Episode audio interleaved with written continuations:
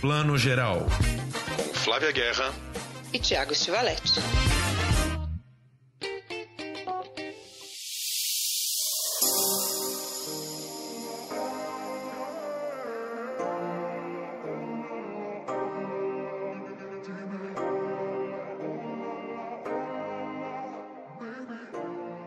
Dia, boa tarde, boa noite, você que ouve Plano Geral, seu podcast de cinema e séries. Siga a gente no Instagram também, Plano Geral Underline Podcast, porque lá a gente colocou bastante coisa de um assunto que vai ser muito importante aqui hoje, que é o Festival de Cannes 2021. A gente ainda comenta o Festival de Gramado, algumas dicas da semana, mas antes eu vou chamar aqui Tiago Estivaletti. Bem-vindo, Tiago. Oi, Flavinha, bom dia, boa tarde, boa noite para todos os nossos ouvintes. Pois é, menina, o Festival de Cannes encerrou aí uma longa programação durante 10, 11 dias de festival, né? Encerrou no último sábado, dia 17. E não tem como não abrir já comentando, né, Flávia Guerra? A gafe spoiler de Spike Lee, Jesus amado. Spike Lee, presidente do júri, entra com todo o seu júri no palco para anunciar os prêmios. E a apresentadora, você lembra o nome da, da, da, atriz? Não lembro, a atriz francesa ali, né? É francesa, não lembro, a gente vai apurar. É, enfim, a apresentadora lá é, vira e fala assim: presidente do júri, é, por qual prêmio o senhor gostaria de começar? E ele pega e fala: palma de ouro vai para Titânia. Para constrangimento geral, os, os, jurados ali enlouquecidos.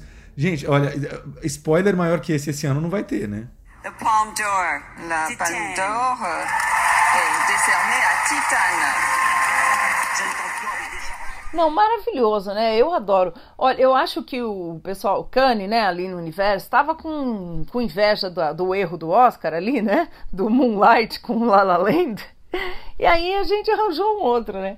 É, não, não, não, gente, eu fiquei muito. Eu tava na cara quem assistiu a Premiere, né? A Premiere não, a Premiere é porque ela falou Premiere e ele já soltou, né? Quando ele ouviu a palavra Premiere, eu acho que na cabeça dele, como o Thiago até já comentou comigo, Premiere é o primeiro, primeiro é mais importante, já vou soltar, porque era o que ele tem. ele tava, eu acho que ele tava nervoso, né?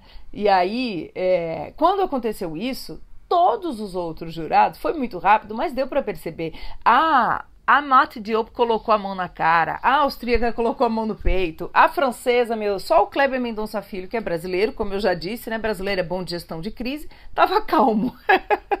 o resto, eles se entregaram muito. Aliás, falar em Kleber, ele é nosso amigo aqui, a gente tem que comentar. Vou comentar com ele quando conseguir falar com ele. Que olheiras que o Kleber estava no último dia. A gente brinca, né, que é um privilégio ser júri, é uma delícia, jantares e almoços, mas assim, 24 filmes em 10 dias ou 9 dias é coisa pra caramba pra analisar e os eventos todos tal. Claro, né? Não, não dá para reclamar, mas assim, nosso amigo Kleber estava com umas olheiras assim fenomenais do tipo esgotado, visivelmente esgotado dessa maratona de filmes que é sempre uma delícia, a gente sabe, a gente conhece, mas exaustiva, né, Flavinha? Não, e a gente sabe, gente, porque assim, nós quando cobrimos Cane, também terminamos com essa olheira aí. É que não tem, né? A gente não fez esse registro. Eu já fiz em outros anos assim, junto com Carlos Eli, que também é jornalista, amigo nosso do, do Globo, do Rio aquela olheira que vem assim no joelho, né?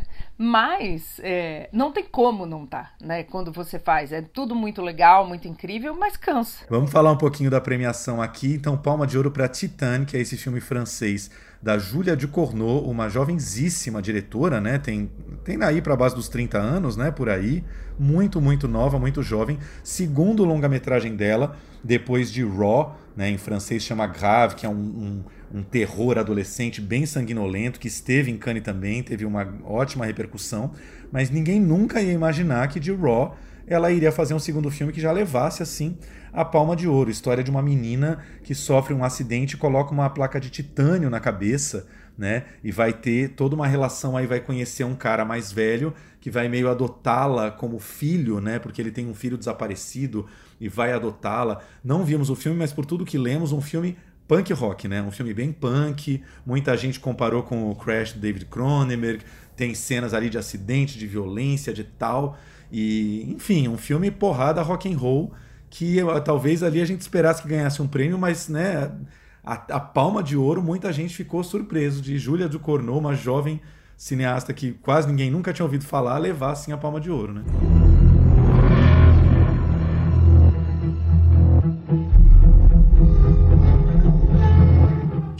Mas eu acho que é interessantíssimo porque dá um vigor aí pra Kanye, né? O que, é, o que, o que eu li do, da trama do filme também é que ela vira meio uma serial killer, né? Ela, sei lá, ela tem, tem um apetite ali pela morte e que ela, esse é o ponto, foi, abre aspas aqui, que fez, né, com que saltasse muito aos olhos essa ousadia que ela teve. Spike Lee, né, quando perguntaram sobre o prêmio na coletiva de imprensa, ele respondeu, eu já vi muito filme na vida, eu nunca vi um filme em que uma mulher transa com um Cadillac e engravida do Cadillac. Só isso. E ele diz, né? Isso é tão genial quanto louco. E essas duas coisas se uniram nesse filme. Então é esse ponto, né? É, e a coragem de Kanye dá um prêmio para esse filme. Né? Eu, eu tava olhando assim as, os outros filmes e as avaliações. Tiveram filmes com uma pegada mais pro social, humanista, né? Teve filmes que apenas floparam, ah, um drama comum, como o filme do Nani Moretti. Dessa vez o Nani Moretti passou meio em brancas nuvens ali. Champagne, que também é um dramão americano, mas ficou meio nisso. E uma pena que o Sean Baker, acho que o filme do Sean Baker é, é, é bom, o Red Rocket, mas né, a gente ficou muito com aquela a barra lá em cima, né? O sarrafo lá em cima do projeto Flórida. E eu acho que ele não toca tanto assim, não tocou o júri desse jeito. Então, é, o filme dela trouxe isso, né? Essa, essa genialidade com a loucura. Sim, Red Rocket, a história de um, de um ex-ator pornô aposentado, né? Vivido pelo Simon Rex que começou a carreira fazendo pornô gay, né? Teve esse momento de carreira. Eu tava pensando isso, Flávia, imagina isso, você começar a carreira fazendo vídeos pornôs gays e um dia terminar no tapete vermelho de Cannes, assim. Não, não é uma carreira para qualquer um, né? I don't want to be here, all right? This is embarrassing. Well, I don't want you, you think here I want to show either. up like this? I got my ass fucking kicked. I just need a place to crash. Why can't you What, be you're not what does it look like a hotel? Really? It's like that? Can you get off the property, What- please? What, what, why? What are you gonna fucking do? Really? What, You're you not want- gonna let- it's- oh, you really? want me to call the cops? I'll call the cops. Don't- don't no, I'm calling the cops. Ten, nine, eight, seven, faster. Não, e a dele também, ele, ele acabou não ganhando, né? Não ganhou o prêmio de melhor atuação. Eu, eu andei lendo que ele estava também bem cotado. Quem acabou ganhando foi um ator do um outro filme, um australiano, é, Caleb La- Landry Jones, que, por Nitran, que é baseado num massacre real que aconteceu na Austrália, né? Ele faz esse maluco, né? Que, que responsável por, esse, por essa tragédia, mas eu- o Simon Rex estava super favorito. Aí eu fui ver a entrevista do Simon Rex no tapete vermelho do filme, né? E ele disse assim: olha só, que coisa meteórica também. Tipo a Júlia. Ele estava em casa, o, o, o ligou para ele e ele falou: pode vir filmar comigo. Filmou, ele teve tipo assim quatro dias para decidir se filmava, ler o roteiro e viajar de carro pro Texas, onde eles filmaram. Tipo assim, e, e disso ele ainda vai parar em Cannes, ou seja, né? É, gente, a sorte sorri para alguns, né? Voltando rapidinho a Titane, é um filme que já está confirmado pelo MUBI, né? O MUBI tem os direitos do filme, mas ainda é muito cedo, né, Flavinha? Acabou de rolar Cannes, então a gente não sabe ainda muito bem o caminho do filme, se ele vai realmente direto para o MUBI, se o MUBI vai planejar algum lançamento em sala antes. Talvez o filme passe por Mostra de São Paulo, né? Muito cedo ainda para dizer, ninguém sabe de nada, mas claro que meio que assim como todos os filmes de Cannes, né, Flá, a gente é, cinéfilos das antigas, espero que eternos, a gente quer ver na tela grande, né? Acho que no- poucos festivais têm uma seleção de filmes que você quer ver na tela grande, né? Não gostaria nem um pouco de descobrir o Titane na minha telinha de casa. Tendo uma oportunidade de ver na telona, queremos, né? Ah, sim, eu estava assistindo várias entrevistas das pessoas saindo, né, da sessão Lumière do filme lá em Cannes, que é aquela tela de Cannes, é um campo de futebol, né, maravilhosa, né, do Teatro Lumière, e várias pessoas que foram entrevistadas, que assistiram, diziam, né, naquele Fala Povo, na entrevista, que esse filme tem que ser visto na tela grande. Assim, acabou a sessão, as pessoas já estavam dizendo isso. E claro, uma coisa que você comentou muito nas redes, importantíssimo comentar, diretora mulher ganhando a palma. Quando começou essa edição, a gente tinha ali o Spike Lee como presidente do júri, estávamos muito curiosos para ver se Spike Lee e seu júri estariam atentos às questões da- das identidades negras e da a questão das mulheres, né? As identidades negras né, não apareceram muito na premiação, né? A gente tinha ali o filme do Saleh Harum, que também não foi um filme que aconteceu muito, né? O Lingue, e mais decidiu-se por essa palma de mulher, que como você bem notou, foi a primeira palma para uma diretora mulher em 28 anos. E se eu não me engano, Jane Campion também foi a primeira a ganhar, não é isso? Antes de Jane Campion não tinha nenhuma outra diretora mulher a vencer. Isso aí. Ela foi a primeira e dividiu, né? Com Adeus Minha Concubina. O piano dividiu. Esse é o primeiro mesmo prêmio de uma diretora sozinha. E, é, eu acho até bonito, assim, né? Historicamente, que lindo isso, que seja uma diretora francesa jovem, né? A França merece isso, né? A casa do cinema, a França inventou o cinema. Que bonito que é a primeira vez que uma mulher ganhou uma palma sozinha, uma francesa, acho mesmo. E você sabe que na coletiva de imprensa do júri, Tiago, é, é, eles foram questionados sobre isso abre aspas aqui do Spike Lee, ele falou, olha, esse júri, ele tem maioria mulher, ano, isso foi muito comentado também, e isso está representado aqui. Aí a Jessica Hausner, que é a diretora austríaca do júri, ela pegou o microfone e disse, olha, mas eu acho importante dizer, a gente chegou à conclusão desse filme e depois é que a gente falou, olha, além de tudo, esse plus a mais é de uma diretora mulher. Essa não foi uma pauta nossa para discutir nenhum dos filmes né? E, e elas, quando foram questionadas sobre isso também lá na coletiva de apresentação, elas falaram tudo isso e tal, que tem que ter mais mulher no, no, no mercado, óbvio, né?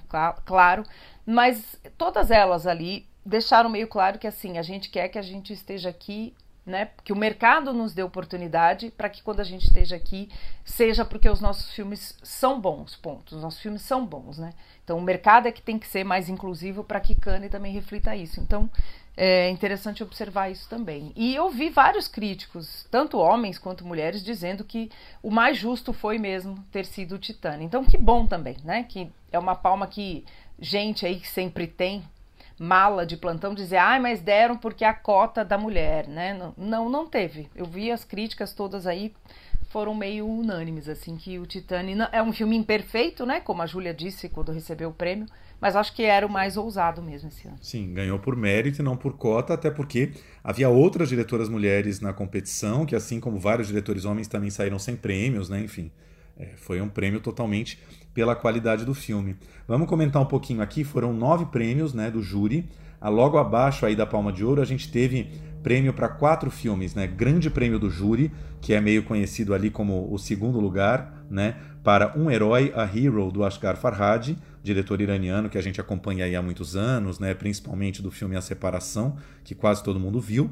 E Compartimento número 6, do Juho Kosmanen, que é um diretor finlandês que apareceu em Cannes também em 2016, ganhando o Sertan Regar com um filme chamado Um Dia na Vida de Oli Mack, história de um boxeador, que eu lembro, Flavinha, que quando vi ali em 2016 em Cannes, não me, não me atraiu muito. Achei que foi uma, uma um prêmio um pouco super valorizado ali, ganhar, ganhar a Mostra Sertan Regar o Oli. Mas o fato é que por esse filme o, o, o Cosmanen passou aí para o primeiro time da competição e já quase levou a palma se a gente pensar que o grande prêmio é o segundo lugar. E só para a gente comentar já tudo no mesmo pacote, logo abaixo desses dois, prêmio do júri para a memória do, do tailandês Apichapong Veracetaco, o filme que ele rodou na Colômbia com Tilda Swinton, e para o Joelho de Arred, do Nadav Lapid, que é um diretor israelense que já ganhou Berlim com o filme Sinônimos. O que, que você achou aí dessa, desse, desse quarteto de filmes logo abaixo da Palma de Ouro? Pois é, eu acho, eu acho que o júri dividiu bem, né? Eu acho que foi, foi assim uma palma que eles conseguiram se conciliar e depois ficaram negociando os prêmios para quem gostava de quê, sabe? Ah, eles, é, eles também foram é, questionados na coletiva de imprensa e o Spike Lee, o Spike Lee maravilhoso, né? Ele não responde nada. Ele, a, alguém questionou por que vocês dividiram e tal, e ele disse: Olha, a gente perguntou por Thierry Fremont né, diretor de Cannes, ele disse que podia, aí a gente dividiu. Muito simples, não deixou. Errado não tá, né? Ele respondeu. Mas, e aí ele disse: olha, a gente tinha muitos filmes, não tinha prêmio suficiente, não dá para premiar todos, né? Então a gente dividiu. E eu, eu acho que isso mostra o que o júri ficou dividido também. Mas eu não, eu não sou contra a divisão, eu só acho que duas divisões parece que o júri estava muito indeciso, né? Muito rachado. E é muito filme, né? É isso. Se você pegar Prêmio do Júri, Grande Prêmio do Júri e Palmo de Ouro, são cinco filmes premiados. É bastante coisa, né? E eu confesso que, pelo meu gosto pessoal, eu, claro, né, não vimos os filmes, né? Quando, quando vir os filmes, a gente talvez se surpreenda muito, mas eu quase que inverteria, assim, porque eu sou bem mais fã do trabalho aí do Apichapong tailandês e no, do Nadav Lapid israelense do que do Farhadi e do Kosmanen. Mas enfim, questão de gosto, né? Talvez a gente quando vira aí o filme iraniano e o filme finlandês se surpreenda e acho que realmente mereceram aí esse segundo lugar, né? É, o finlandês, pelo que eu andei me informando, ele é um filme de encontros, né? Meio é, encontros num trem, é uma viagem de trem. Então várias, várias, vários tipos de pessoas, estratos sociais, enfim, perfis vão se encontrando nesse trem, né, que é o compartimento, né, o, o vagão, não sei se seria número 6, né? Então, acho que acho que é meio um filme que fala muito de relações mesmo humanas, né? O Farhad sempre tem essa pegada entre o social, né, e observa muito a sociedade iraniana. Voltou para o Irã, acho que ele faz muito melhor quando o filme é no Irã. Eu não gosto nada daquele filme que ele fez com a Penélope Cruz e o Javier Bardem. Acho aquele filme, nossa, medianicíssimo. Que abriu o Cannes um ano, né? É, Exatamente, não gosto. Então, assim, eu acho que ele é muito mais forte quando filma mais, né, no Irã. Mas eu concordo com você, eu sou muito mais o Nadav Lapid. Eu adoro os sinônimos, né? Acho é tão estranho quanto criativo. E adoro também é a mesma coisa para o Pichapong, tanto estranho quanto criativo. Ainda mais filmando na Colômbia com Tilda Swinton. É óbvio que deu coisa boa. e ainda descobri, comentei com o Pedro on, é, ontem, né? A gente acompanhando a premiação eu descobri apenas ontem, lendo algumas matérias e vendo o Photocall, né, a sessão de fotos do Memória, que além de Tilda Swinton no filme tem Jeanne Balibar, que é uma atriz e cantora francesa que a gente adora, já trabalhou com Olivia Assayas, com Jacques Rivette, com vários diretores, uma atriz assim muito interessante, com uma voz de veludo, assim, uma presença muito forte, e fiquei felicíssimo de ver que ela também está aí encontrando a Pichapong na Colômbia, assim, né? Acho que, cara, acho que da, da seleção é, com certeza está entre os três ou quatro filmes de maior curiosidade, né? Que nos deixou mais curiosos de ver o Memória, né? It's, um, it's, it's like a rumble from the core of the earth. And, and then, then it shrinks. Isso mesmo. Memória. Né, e, a, e a Tilda no filme, isso aqui, sinopse, tá, gente? A gente esse ano tá assim, tudo um exercício de previsões do que a gente vai ver. A gente tá sinopsento. É, mas é, a, a Tilda é uma produtora de orquídeas que vai para Colômbia encontrar a irmã dela lá. E quando ela tá na Colômbia, toda esse, essa atmosfera né, da América Latina, ela começa a ter sonhos estranhos e ter visões. Então, com certeza vai ter essa coisa do fantástico. A gente sempre comparou, né? Ah, o Apichatpong parece com o neorrealismo, o neorrealismo não, com o realismo fantástico latino-americano. Acho que ele ouviu isso e falou, então vamos lá, né? Vou lá filmar, né? Justamente na Colômbia, terra de, né? do, do Gabo, né? Do, do Garcia Marques. Então, vamos ver o que que dá. E o Nadav Lapid, ele faz no, no filme dele, né? O a head knee, né? O, o joelho de a. É, uma crítica, pelo que eu entendi. Ele tem uma visão muito crítica sobre a questão de censura às artes, à, produção cultural, aos artistas, né? Essa coisa, essa, essa coisa de serem vigiados em Israel. Então, é, ele é um cara muito, muito crítico sempre, né? Se ele fosse brasileiro, ia ser com né, as nossas contradições. Aí teve muita gente perguntando se a na coletiva de imprensa para ele se o prêmio do júri seria uma crítica do júri ao Estado de Israel por ser um filme crítico, né? Ele falou: não, gente, eu não acho que o júri acorda e fala: meu Deus, como poderemos atacar o Estado de Israel hoje? Deixa eu pensar, acho que vou premiar o filme do Nadav. ele falou: não é assim, ele foi bem irônico, sabe? Então, e o, e o Spike Lee disse que ele fez um filme muito corajoso e o Kleber também. Então, vem coisa provocatora aí, né? Provocativa. Com certeza. E aí, para encerrar o nosso comentário aí de premiados da competição principal, tivemos aí prêmio de direção, melhor direção deste ano para Leos Carrax com Annette, que foi o filme que abriu o festival, né? Um musical com Marion Cotillard e Adam Driver, né? E, e aí eu ressalto que um filme de abertura ganhar prêmio de melhor direção deve ser um filme de grande qualidade para o júri atravessar 23 filmes depois e ainda lembrar lá daquele primeiro e falar esse cara merece a direção, né? Depois de ver tantos filmes incríveis, ainda lembrar lá do comecinho do primeiro dia, dia 6, tendo visto o primeiro filme da competição e falar esse cara merece. First time I fell in love. Woke up next to the girl and escaped fast and far. E também, aí, Flavinha, nosso, né, diretor do coração. Não vimos o filme ainda, mas a gente anda bem encantado com esse diretor japonês. Ryusuke Hamaguchi é, ganhando o prêmio de melhor roteiro, né, junto com um parceiro roteirista dele, Takamasa Oi, por Drive My Car, Dirija Meu Carro, que é um filme aí, né, ele é um especialista dos diálogos, um filme baseado num livro do Haruki Murakami, né, grande escritor japonês, best-seller aqui no Brasil também. É, a gente tem falado muito que ele parece um pouco um Homer, né, japonês, é um cara sempre dos diálogos. E lembrando que ele é um cara que é, estava em Berlim esse ano já com um outro filme que ganhou o Grande Prêmio do Júri em Berlim, né? A Roda da Fortuna e da Fantasia, The Wheel of Fortune and Fantasy. Tô babando para ver, quero rever o filme de Berlim, quero ver o filme de Cannes, espero muito ver os, os filmes do Hamaguchi na Mostra de São Paulo. 私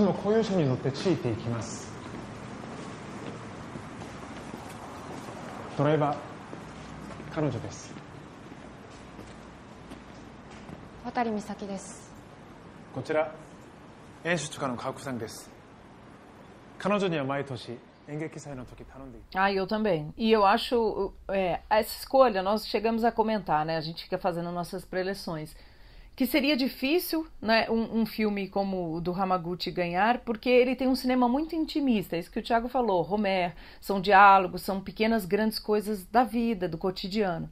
E que a gente falou isso no nosso programa passado. O olhar do júri, não só do presidente do júri, conta muito, né? Então, esse júri era um júri que valoriza filmes intimistas. O Spike Lee é um cara que não faz filmes assim, né? Intimistas ali, daquela coisa da crônica, como o Nani Moretti também faz filmes assim.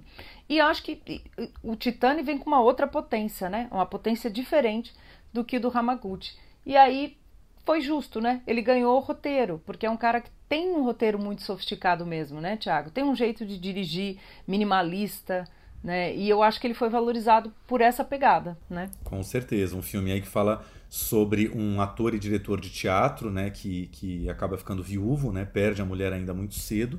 E, e ele é convidado, como é que é a história? Ele é convidado para dirigir uma peça de teatro num festival de teatro e, e vai até Hiroshima para esse festival. E lá o festival oferece a ele uma, uma chofer, né? uma motorista é, para conduzi-lo aí para onde ele quiser pela cidade de Hiroshima e ele começa uma relação com essa motorista e através dessa relação e dos diálogos dele é, deles é que ele vai descobrir coisas sobre é, o casamento dele, sobre essa mulher que já faleceu, ou seja, uma coisa muito Murakami, muito sutil, que também tem a cara do Hamaguchi, né? Sim, muita curiosidade. E esse filme é longo, viu? Ele tem acho que mais de duas horas. Né? Então as pessoas estavam até brincando que o conto né, do Murakami é curto e o filme é super longo.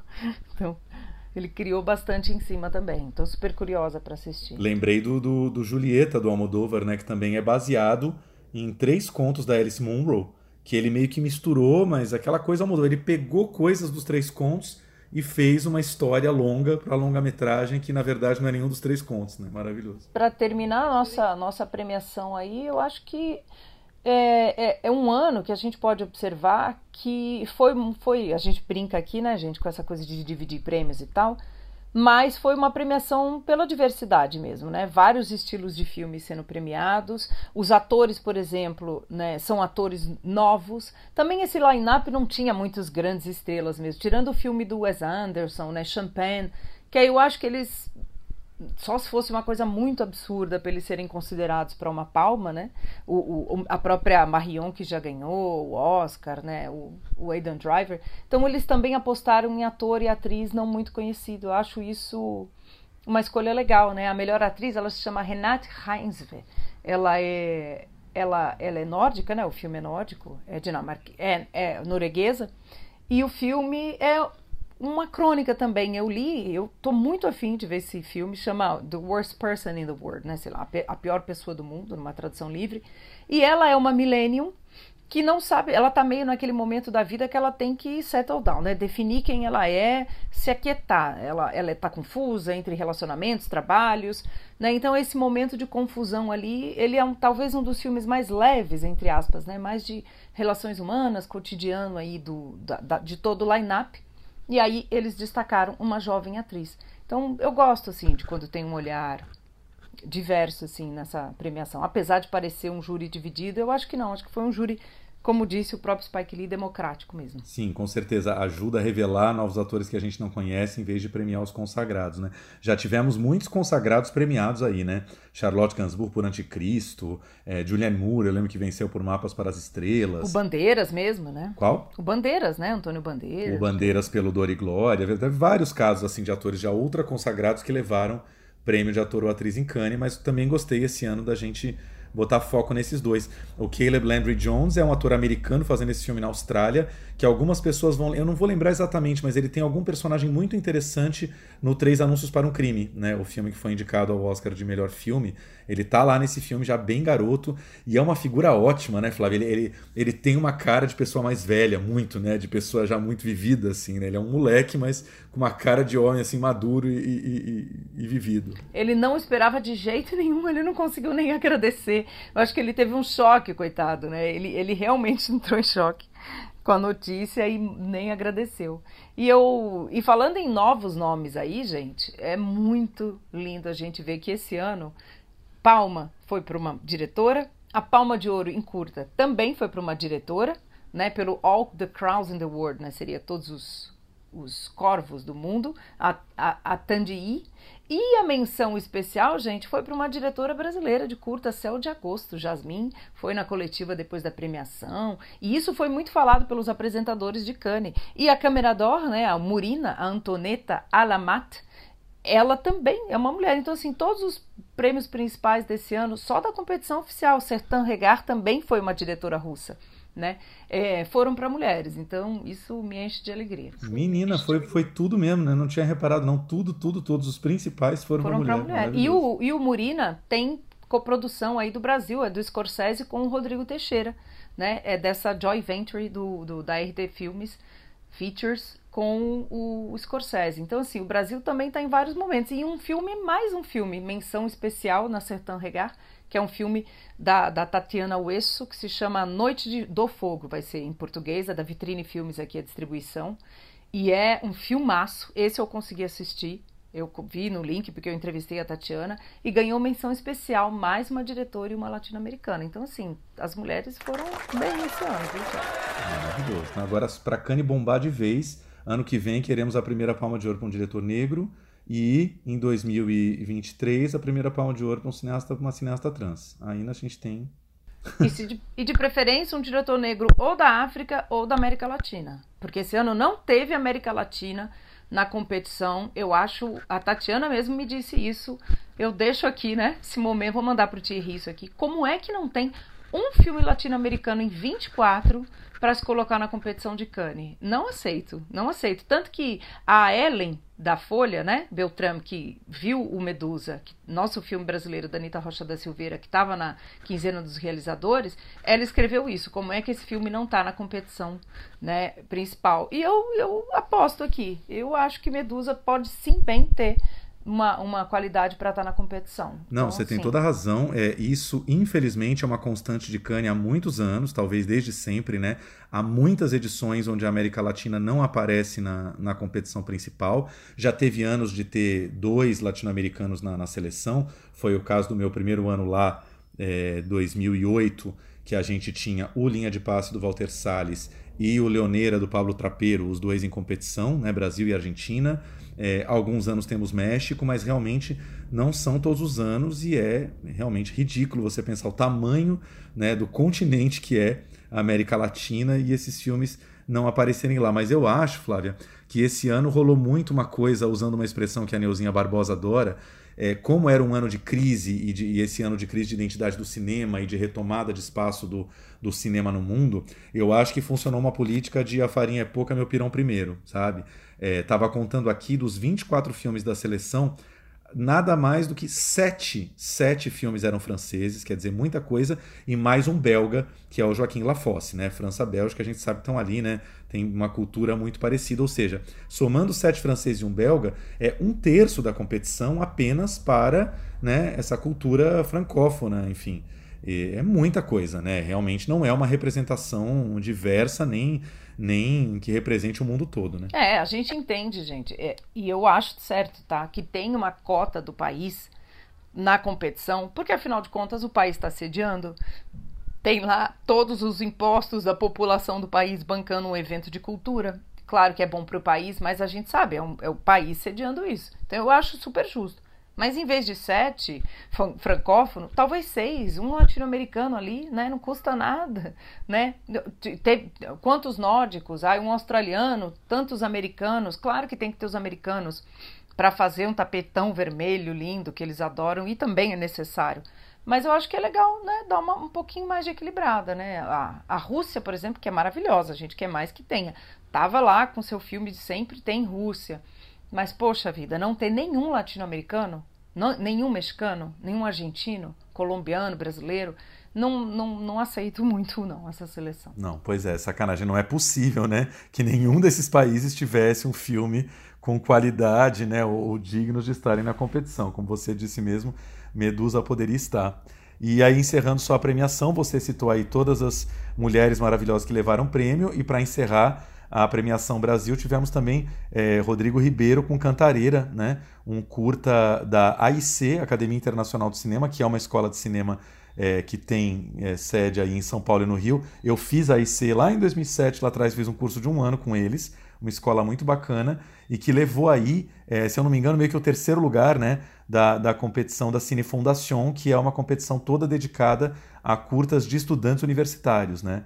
Pô, uma, uma, um prêmio maravilhoso também, quer dizer, Céu de Agosto e Cantareira premiados. Isso aí, nossos curtas maravilhosos. Vocês sabem, quem escuta a gente já sabe, eu e o Thiago defendemos muito o formato porque é isso, o curta pode ser sim uma, uma forma de começar no cinema para quem tem, né, quer dirigir longas, mas o curta é uma linguagem em si. É como um, um conto, uma crônica né, pro, pro, pro cinema. E tem curtas maravilhosos, histórias que se resolvem em curtas, não precisam virar longas esticados, né, cheios de vazios. Então, assim, a competição de curtas ela é muito muito forte, tanto que empalma para curta. Então, é muito legal ver os nossos curtas aí chegando lindo na Croisette. E falando em curtas, é, daqui a pouquinho temos aí Festival Internacional de Curtas de São Paulo, né, mais conhecido como Curta aqui no Fórum. Céu de Agosto com certeza vai estar lá.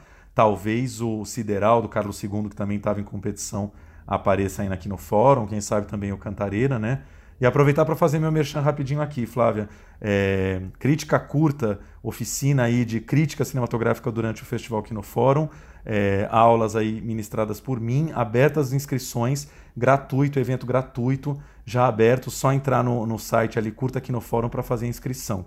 Até, não lembro agora até quando, mas acho que mais uma semaninha aí de inscrição. Ah, maravilhoso, gente. Acho que quem gosta, quer escrever crítica, aprender mais sobre crítica, luxo e riqueza. Exatamente. Ou só falar de cinema também, ou só bater papo, ouvir, trocar umas ideias de cinema é sempre bom. Bom, falamos de Cannes, já que estamos no assunto festivais, Festival de Gramado aí tradicionalíssimo na Serra Gaúcha que acontece todo mês de agosto, mais um ano online, não é isso, Flavinha? Segundo ano consecutivo online ainda por conta da pandemia. Vai rolar inteiro no Canal Brasil, programação no Canal Brasil. Festival de Gramado 13 a 21 de agosto no Canal Brasil o que vimos da seleção? O que vimos assim, né, Flávio? O que, que já podemos falar da seleção? Olha, eu, eu acho que essa seleção também está bem diversa, né? A gente, quando tem é, anos assim de crise, pandemia e tal, a gente fica meio com medo, né? Vai, como é que vai estar tá essa safra nova? Será que vai estar tá bem? Não vai? Mas eu gostei da, da diversidade. Tem, tem ó, a primeira morte de Joana do Rio Grande do Sul, da Cristiane Oliveira. A suspeita que é do Rio, do Pedro Peregrino. Álbum em Família, que é do Rio também, né? Daniel Belmonte. Carro Rei da, de Pernambuco, da Renata Pinheiro, eu já vi Carro Rei. Homem Onça, do Rio também, do Vinícius Reis.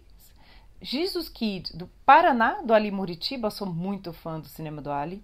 E o Novelo, de São Paulo, da Cláudia Pinheiro. Tem uma diversidade de Brasil e tem uma diversidade entre mulheres, né? Tem a Joana, que eu comentei, a Renata e a Cláudia são três mulheres para esse line-up. Gostei, gostei dessa variedade. Pois é, tá interessante. Lembrando aí que é, a suspeita aí, primeiro filme policial estrelado por Glória Pires, né? A, a, história é aquela história que a gente já já é, o ponto de partida é, é, é, é bem familiar para a gente, né? Uma policial que está prestes a se aposentar aí e vai resolver um último grande caso, né? Glória Pires vivendo essa policial aí Acho que, né, Glória é aquelas atrizes que a gente sempre tem interesse em ver passeando em novos gêneros, né, para ver como ela como ela se retrabalha, assim, né? Eu sou muito fã dela. Eu também. E, e acho que a linguagem é, também está bem variada, né? Os estilos, assim. A gente sabe, o Ali Muritiba faz um cinema independente, com uma pegada muito legal, autoral, mas que funciona com um grande público.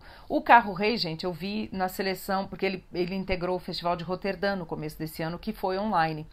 O Carro Rei, eu não estou brincando, quando eu vi as notícias do Titan, e que a, a, personagem principal era apaixonada por carros e transava com carros e tal, eu pensei no Carro Rei, porque no Carro Rei o Matheus Nastegaile fala com um carro, que é o carro rei. E o carro rei é uma entidade nesse filme, ele é um mecânico apaixonado e o carro, ele conserta esse carro, o carro vira assim uma coisa, tem uma, uma toda uma revolução na cidade por conta, olha só, do carro rei. Então assim, é engraçado como essa coisa das máquinas, do nosso relacionamento com as máquinas, tá no imaginário, né? Que coisa louca que tem o carro rei, tem e tem o Titânio lá em Cannes. Então a Renata Pinheiro ó, deve ter pensado também nessa relação com as máquinas.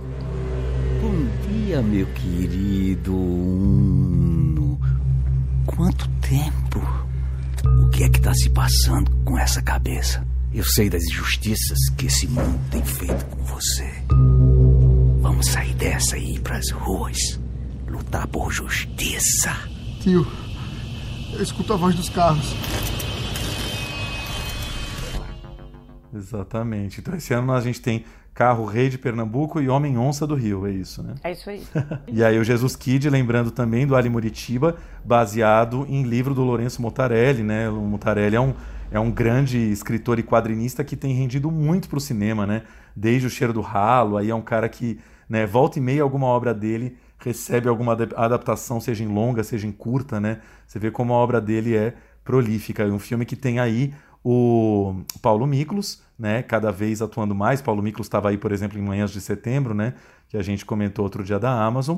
E esse personagem, o Jesus Kid, que é um personagem dele, né, um personagem criado por esse escritor dentro do filme, que é vivido pelo Sérgio Maroni. Estava lendo, inclusive, que o Sérgio Maroni, que é um ator muito mais conhecido de televisão do que de cinema, foi ele que comprou os direitos, ele que foi atrás de produzir e levantar esse filme. Quer dizer, o projeto todo começou com o Sérgio Maroni. Muito bom quando o ator procura um diretor, né?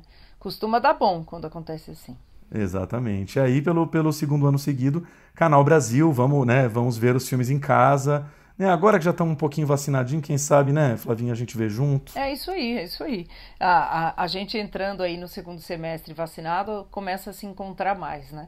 E, e, e é uma solução, né? Porque a gente ainda não está no momento do Brasil, como Cane, por exemplo, né, que apostou nesse otimismo todo e fez não só o festival presencial, mas com sala totalmente cheia, né? O que eu achei bem arriscado, né? Vamos combinar, né? Foi um tiro no escuro aí de Cane mas a, o Brasil ainda não está nesse momento. E, e, e, Gramado é esse tipo de festival que o que pega ali é o povo que vai de fora, né? É uma cidade turística, vai gente do Brasil inteiro, não só das equipes, mas né, vai gente do sul do Brasil também que passa a semana lá, que assiste aos filmes, porque o público pode comprar, jornalistas do Brasil todo.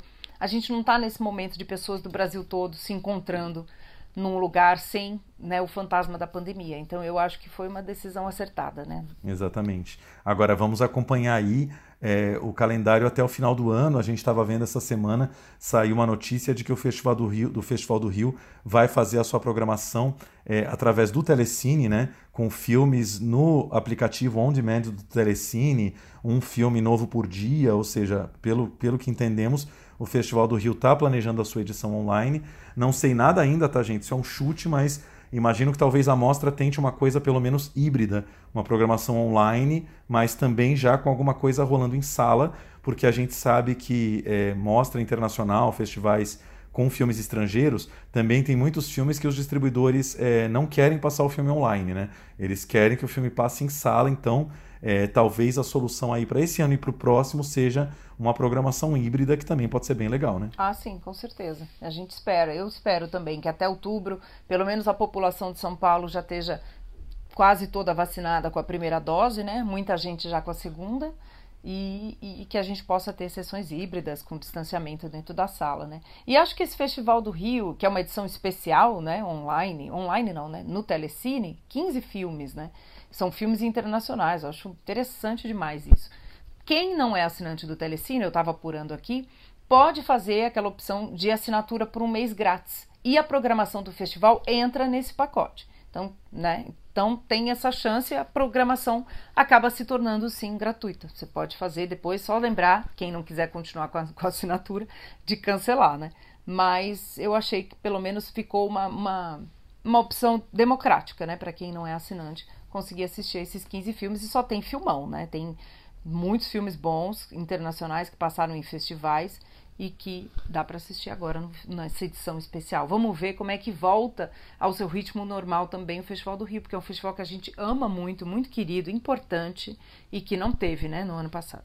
Pois é, e importante para a cidade é isso, né? Os festivais eles têm uma importância muito grande para as para suas cidades, né? A mostra é a cara de São Paulo, o Festival do Rio é a cara do Rio, e realmente faz falta para movimentar justamente o circuito cinematográfico dessas cidades. E eu, eu tenho muito essa impressão, Flávia, que os festivais vão ter um papel meio fundamental de levar as pessoas de volta aos cinemas, porque o, né, o, o barulho dos festivais, o hype, a, a, a quantidade de filmes que você tem curiosidade de ver podem levar as pessoas de volta aos cinemas, às vezes mais do que a programação normal que está retomando aos poucos, né? Sim, claro. E, e, e, trazer essa cultura do cinema, né? Eu acho que tão importante quanto é, ver um filme não é ver um filme, é a cultura de tudo. Você sair, a gente já falou muito disso aqui, uma experiência coletiva, né? um programa que é mais do que dar play em um filme em casa. Né? Então, para terminar, já que hoje a, a, o assunto está todo em volta de festivais e premiações, Emmy, o Oscar da televisão americana, também anunciou semana passada os seus indicados, né, Flá? É, não, e o Emmy está bem diverso, né? Eu, eu curti as indicações Tiago acho que viu até mais séries do que eu, né? Mais pro, projetos aí pro M. Mas eu gostei demais, que eu acho que o M vem um monte de indicado, né? A gente estava falando aqui de ah, muita gente, muita gente. O M não tem muito esse problema, não, né? Só de comédia aqui, Tiago, são. Olha, a gente tem o Blackish, Cobra Kai, Emily em Paris, Rex, The Flight Attendant, o Método Kominsky, Pen 15, né? E Ted Lasso. Olha quanta coisa de comédia. Então eu acho que eles são bem democráticos, assim, né? Na hora de. Na hora de escolher e botar na lista lá, lembra de todo mundo. Pois é, maravilhoso. E outra categoria que eu estava olhando aqui que tá maravilhosa é, é, todo ano tem rolado essa categoria meio nobre também que é melhor série limitada ou série de antologia né que é o que a gente meio chama de minissérie às vezes né que não vão ter várias temporadas que o Emmy finalmente fez jus a I May Destroy You né que tinha sido esquecida pelo Globo de Ouro Tá lá Mare of Easttown, que a gente comentou aqui no podcast também, né? Grande série da HBO, estrelada pela Kate Winslet, que agora também já está disponível na HBO Max. O Gambito da Rainha, que todo mundo viu, né? Aquela série blockbuster que não tem quem não tenha visto. The Underground Railroad, que é aquela série que eu adorei, Caminhos para a Liberdade, série da Amazon, né, baseada num livro do Colson Whitehead sobre é, escravidão. E WandaVision, que foi meio que aí o carro-chefe da Disney Plus, né? A série aí sobre, sobre o, o herói aí dos anos 50 e depois passando por várias épocas da Disney Plus. Essa categoria achei bem forte. É, muito forte. E mesmo, mesmo a categoria de drama também, né? Drama tem The Boys, que eu não assisti, Bridgerton, que eu assisti, né? Que é uma, uma coisa assim, né? The Crown, Handmaid's Tale, que não terminei ainda, Lovecraft Country, que você adorou, né, Thiago? Mandalorian, Pose e This Is Us. Também é muito diverso, né? São séries muito diferentes entre si. E, sinceramente, eu acho que são todas realmente incríveis. Não tem nenhuma aqui que eu diria que não, não, não precisava ter entrado, né? Pois é, é aquela coisa, né? São séries tão diferentes entre si que não tem nem muito grau de comparação, né? É muito difícil dizer que uma é melhor que a outra, né? Uma é um drama, outra é uma fantasia, outra é uma ficção da Disney, né? Tem de, de um tudo, mas o que eu sinto no M é talvez essa vontade de contemplar ah, os, vários, as, os vários canais e plataformas, né? Então você pega a sua série drama, tem, por exemplo, The Crown da Netflix, Handmaid's Tale da Paramount Plus, Lovecraft Country da HBO, Mandalorian da Disney Plus, Pose do, do, do, do FX, quer dizer, eles tentam contemplar The Boys da Amazon, né? Tá, tá, tudo contemplado ali. É isso aí. The Crown lidera, né, com as indicações. Isso se repete, a gente já viu isso acontecer em outras temporadas e o Mandalorian. E aí para mostrar, né, que a Disney Plus tá arrasando, né? HBO tá com o maior número de indicações, 130 no total. Olha isso. Netflix depois com 129 e Disney Plus com 71. É coisa pra caramba. Olha isso. Mas você tem razão. Acho que eles. É, é, a, gente, a gente fala aqui muito de cinema, mas a gente sabe que a guerra dos streamers e streamings é a que pega atualmente, né? É, a, é onde está o futuro, onde todo mundo está olhando, né? HBO chegando no Brasil, outras né, vindo aí com projetos, projetos locais nos países onde estão, os países também discutindo a taxação de impostos, né, dessas plataformas, que a gente concorda que tem que ter. O Brasil está um embrólio isso, como tudo no Brasil. Então, o M é muito quente. Quando o Tiago fala, né, Tiago, que dão jeito de colocar todo mundo, é porque a gente sabe que esse meio de campo está muito disputado, né? Pois é, verdade. Tava aqui olhando, Flávia, tem uma categoria que está sensacional. Atriz coadjuvante em série dramática. A gente tem oito indicados. Desses oito, simplesmente quatro atrizes coadjuvantes do Handmaid's Tale e três atrizes coadjuvantes de The Crown. Tipo, The Crown e Handmaid's Tale dominando completamente essa categoria.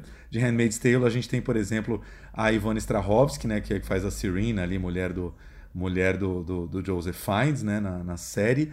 E agora, não lembro se é Endowed ou Madeline Brewer, que é uma das melhores amigas da, da June, também na série, né? É, temos, por exemplo, aqui a Endal, temos a Ivone Strahovski que faz a Serena, né? Mulher do Joseph Fiennes, ali, mulher de um, de um dos grandes governantes de Gilead, né? Tem a Endowd, que faz a, a, perversa tia Lídia lá. E tem Madeline Brewer, que é uma das melhores amigas da June na série, né? Todas contempladíssimas. Maravilhosa, né? E essa série, gente, se não tá indicada várias atrizes, aí é injusto, porque essa, essa série é tudo sobre grandes atrizes. Não tem como, né? Elas, elas é que mandam nisso aí. Então eu acho que essa categoria deve ser realmente a mais é bolada aqui. Miss Osborne, if you were returned to Gilead, would you be subject to danger of torture, a risk to your life, or a risk of cruel and unusual treatment or punishment? Gostei, gostei do, do M. Achei óbvio que eu tô torcendo por I May Destroy né? Que a gente já tava revoltadíssimo, né, que tinha sido esnobada aí no Globo de Ouro. A Michaela Coel, ela tá, né, indicada a melhor atriz em série limitada para TV, e eu espero que ela ganhe. Vai ser difícil, porque a Anya Taylor-Joy do Queen's Gambit, né, o Gambito da Rainha, que ganhou tudo, também tá na mesma categoria. Kate Winslet também tá. Elizabeth Olsen do WandaVision, e a Cintia Erivo, do Genius Areta. Essa categoria também tá difícil, mas eu, óbvio, vou torcer para Michaela Coel. Tá forte, tá fortíssima. Agora, claro que não podemos encerrar sem falar em MJ Rodrigues, gente maravilhosa, a primeira atriz trans indicada na categoria atriz, né? Acho que foi a primeira notícia que estourou na, na, nas redes sociais aí quando saíram as indicações, foi essa indicação histórica da MJ Rodrigues, que faz a grande matriarca ali de Pose, né? Uma mulher batalhadora, fica doente, cuida dos seus filhos, uma leonina assim maravilhosa, né? E tá indicadíssima aí. Parabéns ao Emmy por essa por essa conquista, né? Maravilhoso. Eu acho que as, os avanços vão, né, vão sendo sentidos aí em seleção, produção e premiação. Não adianta não lembrar quando é a hora de premiar e indicar. Eu, e, e todas essas séries que a gente está falando a gente já trouxe aqui várias, né, nos outros episódios, e elas estão nessas plataformas. Então, dá para correr até a premiação aí, assistir, botar, botar em dia, né, Tiago? Ou tentar, pelo menos. Flavinha, hoje foi festival, premiação, tapete vermelho. Semana que vem a gente volta, né, com um pouquinho mais de série, um pouco mais de streaming, um pouco mais em casa, assim. Mas hoje foi assim, é, prêmio, palma e tapete para todo lado, né? Nossa, hoje foi só red carpet, gente, só glamour. Mas a gente volta porque a gente comenta aqui o circuito de premiações e indicações para a gente ir sentindo e entendendo essa movimentação toda, não só de dicas, mas para a gente ter uma visão legal de tudo que está acontecendo. E não deixa de ser dica, anotem os filmes do, do, do de Cannes e corram. Exato. E filmes de Cannes a gente vai furar o ouvido de vocês, porque é claro, né, como a gente falou, não vimos filme nenhum, estamos comentando aqui de fora. Esses filmes vão pingar aos poucos, talvez já um bom lote ali de pelo menos né, 10 ou 12 filmes de Cannes apareça na Mostra de São Paulo. Já vamos vendo e comentando ao longo do ano. Tem um ano inteiro para isso, né? Gente, é isso. Plano Geral vai ficando por aqui. Espero que tenham gostado de todas as informações. Acompanhem a gente sempre no Instagram e no site Terra. É só buscar lá no Google, portal Terra Plano Geral. Vocês vão encontrar nossa página cheia de informações. Um beijão e até semana que vem, Flavinha. Até. Tchau.